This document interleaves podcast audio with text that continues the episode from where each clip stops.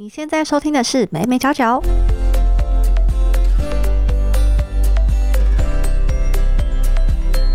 Hello，这里是美美角角，我是 Hedy。如果你是第一次收听这个节目的话，我们主要是在分享一些媒体还有行销的议题。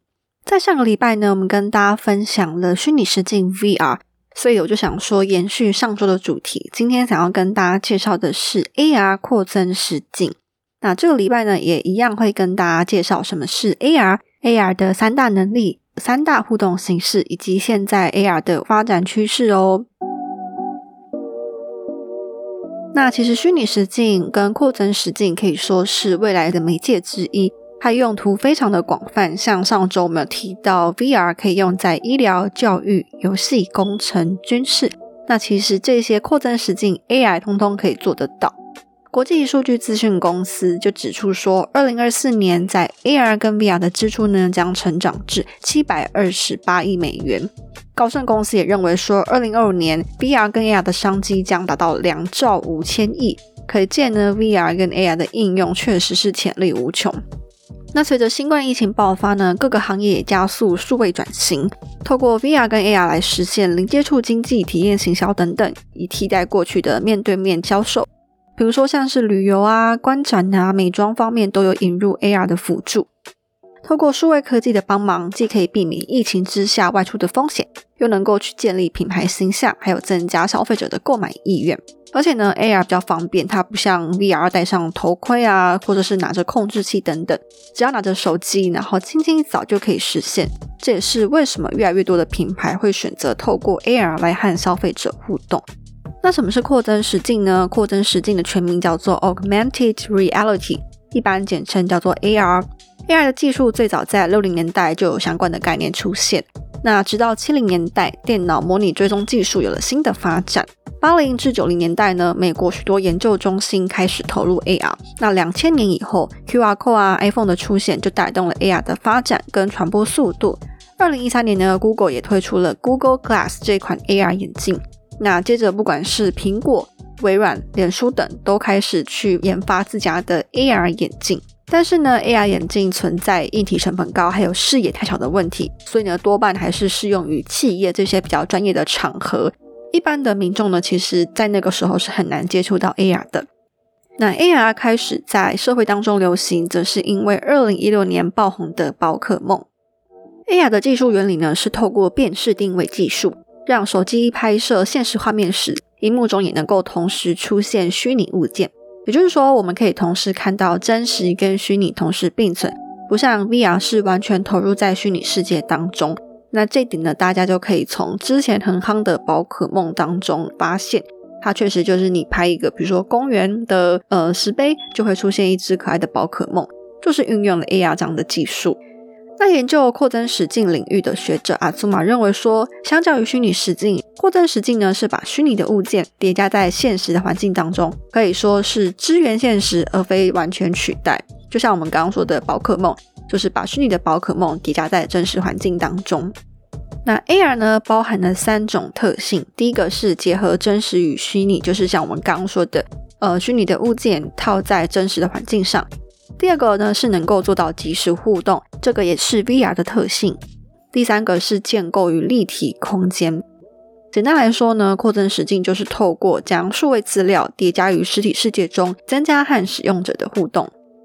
那扩增实境有哪三大能力呢？分别是视觉化、指示和引导及互动。视觉化呢是指这个 AR 可以呈现原本难以观察的内部结构。比如说，在工厂里面生产产品时，我们可以去利用 AR 观察机械内部组件是否运作顺畅。那指示引导呢，则是透过一个可互动的立体全像图，取代一个难以理解的平面指示，把难以理解的东西变得立体、变得生活化，让我们可以快速的了解。像是 Google Map 就有推出实景导航，你只要照一下，然后呢，这个图像就可以直接显示在真实的街道环境上面。让我们在使用地图的时候，可以透过这个立体的指示，更快了解如何到达目的地。那第三个功能呢是互动。除了说常见的娱乐形式之外呢，目前更广泛应用在产品开发、制造跟物流上面。它可以利用 AR 呢，把这个虚拟控制面板叠加到产品上面，直接呢就利用这个虚拟控制面板来操作机器或者是维修仪器等等。那 AR 有哪三大互动形式呢？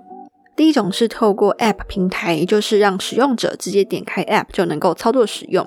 比如说像我们刚刚提到的 Google 实景地图，或者是 IKEA App 当中，它有提供家具预览功能，都是属于用 App 平台来表现的形式。那第二种呢是透过社群媒体，像是我们很常在 IG 使用的滤镜，也是属于 AR 的一种。第三种呢，则是透过 AR 眼镜。像我们刚刚提到说，不管是谷歌、脸书、苹果，都在积极开发自家的 AR 眼镜。但是呢，因为成本比较昂贵的关系，目前 AR 眼镜主要还是运用在医疗、军事、企业等领域。最常见的形式呢，还是以手机的方式呈现。那目前的 AR 应用趋势有哪些呢？其实跟上周的 VR 非常相似。不过跟 VR 比起来，AR 更容易使用。像我们刚刚所说，只要用智慧型手机就可以达成。而且呢，AR 相较于 VR 的优势是虚拟跟现实的叠加，也就是情况更接近真实。那我们就来看看 AR 目前的应用趋势吧。首先，第一个趋势呢是教育，因为数位科技的关系，教育科技也逐渐变得普及。那 AR 相较于只用电子白板啊、投影幕，有更好的学习效果。比如说像自然课的时候，以前我们不是要养蚕宝宝吗？那有了 AR，我们就可以直接用手机照一下课本，马上就能够了解蚕宝宝的成长过程，不再是说只看课本上的文字去吸收。AR 这种形象化、影像化学习方式，更能够去提高学生的吸收成效。第二个应用趋势是医疗，AR 可以使医学教育的资源更为充足。让医学生可以直接透过 AR 来了解实际操作时可能发生的问题，比如说解剖或是开刀时，都可以透过 AR 去学习。那另外呢，AR 也能够让医生去了解病患的生理结构，只要戴上 AR 的眼镜，就能够准确判断肌肉还有内脏的位置。同时呢，也不需要再看病历，AR 眼镜上就可以直接浮现病患过去的病史。其实这跟我们上周讲到的 VR 用在医疗上有点像。只是差别是说，VR 眼镜相较于 AR 眼镜来说比较笨重一点，所以如果真的要实际用在医疗领域，然后并且让它变得广泛普遍的话呢，AR 眼镜确实是一个比较好的选择。那另外呢，有时候我们医师要跟病患解释症状或者是治疗方式时，光用说的可能就很难让病患理解。这个时候呢，只要利用 AR，比如说医院里的平板照一下，就可以跑出 3D 模型、动画等等。将复杂的医学概念解释清楚，也可以让病患更有安全感，建立良好的医护关系。第三个趋势呢是应用在工业领域，以飞机组装为例，透过 AR 眼镜呢，能够使零件组装、检测还有维修资讯叠加在相关的位置上。比如说在修飞机时，这个空缺处要加上什么零件？透过这样很直接的展示，可以更好的辅助维修人员，并且提升整体的工作效率跟品质。那另外呢，也能够透过 AR 来检测是否有不合规格的地方，比如说像是保时捷在德国的工厂，就透过 AR 将要检测的零件拍下来，那透过 AR 的图像叠加去比较，就能够更快发现不合规格的地方，比起直接用眼睛看，有了科技确实能够让这整个过程变得轻松许多。第四个应用领域呢是观光，像是呢在高雄的左营旧城就曾经透过 AR 的互动科技，让过去的历史再现并且重生。只要有行动装置，比如说手机、平板，我们就能够快速了解地方过去的样貌。不像过去呢，我们只能够独自想象过去的旧城。有了 AR 呢，就能够让游客更快去理解当地的地方价值，还有文史背景，更有利于地方的文化资产再生以及传承。而且呢，你在观光的时候只要用手机一照，比起戴 VR 眼镜呢来的更加方便。所以这也是为什么现在很多的观光景点都积极推出 AR 的功能，希望说游客不只是走马看花，他可以利用一支简单的手机就了解这边的历史跟文化。那大家去旅游的时候用过 AR 的相关功能吗？都欢迎留言和我分享哦。第五个应用领域呢是体验行销。那以 IKEA 为例呢？IKEA 透过贩售家的味道这样的一个体验，让消费者可以去了解家的各种可能。像是我们去逛 IKEA 的时候啊，就可以透过不同的装潢布置来想象未来自己的家会长什么样子。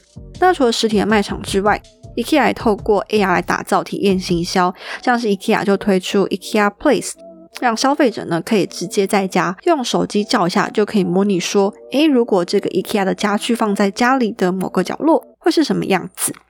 IKEA 呢发现人们想要先预览家具的需求，所以呢透过这个 AR 来实现，创造更多和消费者对话的机会。不过这个 IKEA Place 我实际用下来的感受是觉得说它的家具还是很像动画，所以当用手机在模拟的时候，你就会觉得天啊，这个家具还是很像什么迪士尼动画里面的家具，觉得不太符合真实。那不晓得大家有没有跟我一样的想法呢？都欢迎留言让我知道哦。那最后一个应用领域呢，是用在灾害训练。透过 AR 呢，可以利用于灾害模拟训练，让我们的民众可以更了解当洪水呀或灾来临时如何去应对，或者是疏散的时候要往哪里走。那另外呢，透过 AR，消防员就不需要像过去在一个烟雾弥漫的情况下摸黑前进。有了 AR，即使在黑暗当中，显示器呢也能够去捕捉周围的环境，加上辅助显示线条，就能够让消防员清楚的辨识墙壁、门板等等，更有利于救援。那以上就是今天的分享啦，在今天跟大家介绍了什么是 AR，AR 就是扩增实境，它的三大特色呢，就是结合真实与虚拟、即时互动，还有建构与立体空间。那我们也提到说，AI 有三大能力，分别是视觉化、指示和引导以及互动。那 AR 呢也有三种的表现形式，第一个是透过 App，第二个是透过社群媒体，像是我们常用的滤镜，其实也是属于 AR。第三个表现形式呢，则是透过 AR 眼镜。最后呢，也跟大家分享了目前 AR 的应用趋势，包含教育啊、医疗、工业、观光、体验、行销，还有灾害训练等等。那大家最常用的 AR 是哪一种呢？又都是在什么地方使用呢？都欢迎留言和我分享哦。那节目的最后，也欢迎大家按下订阅，就不会错过最新的一集。也别忘记追踪我的 IG Media Corner，会把链接放在资讯栏。那我们就下周二明星文见啦，拜拜。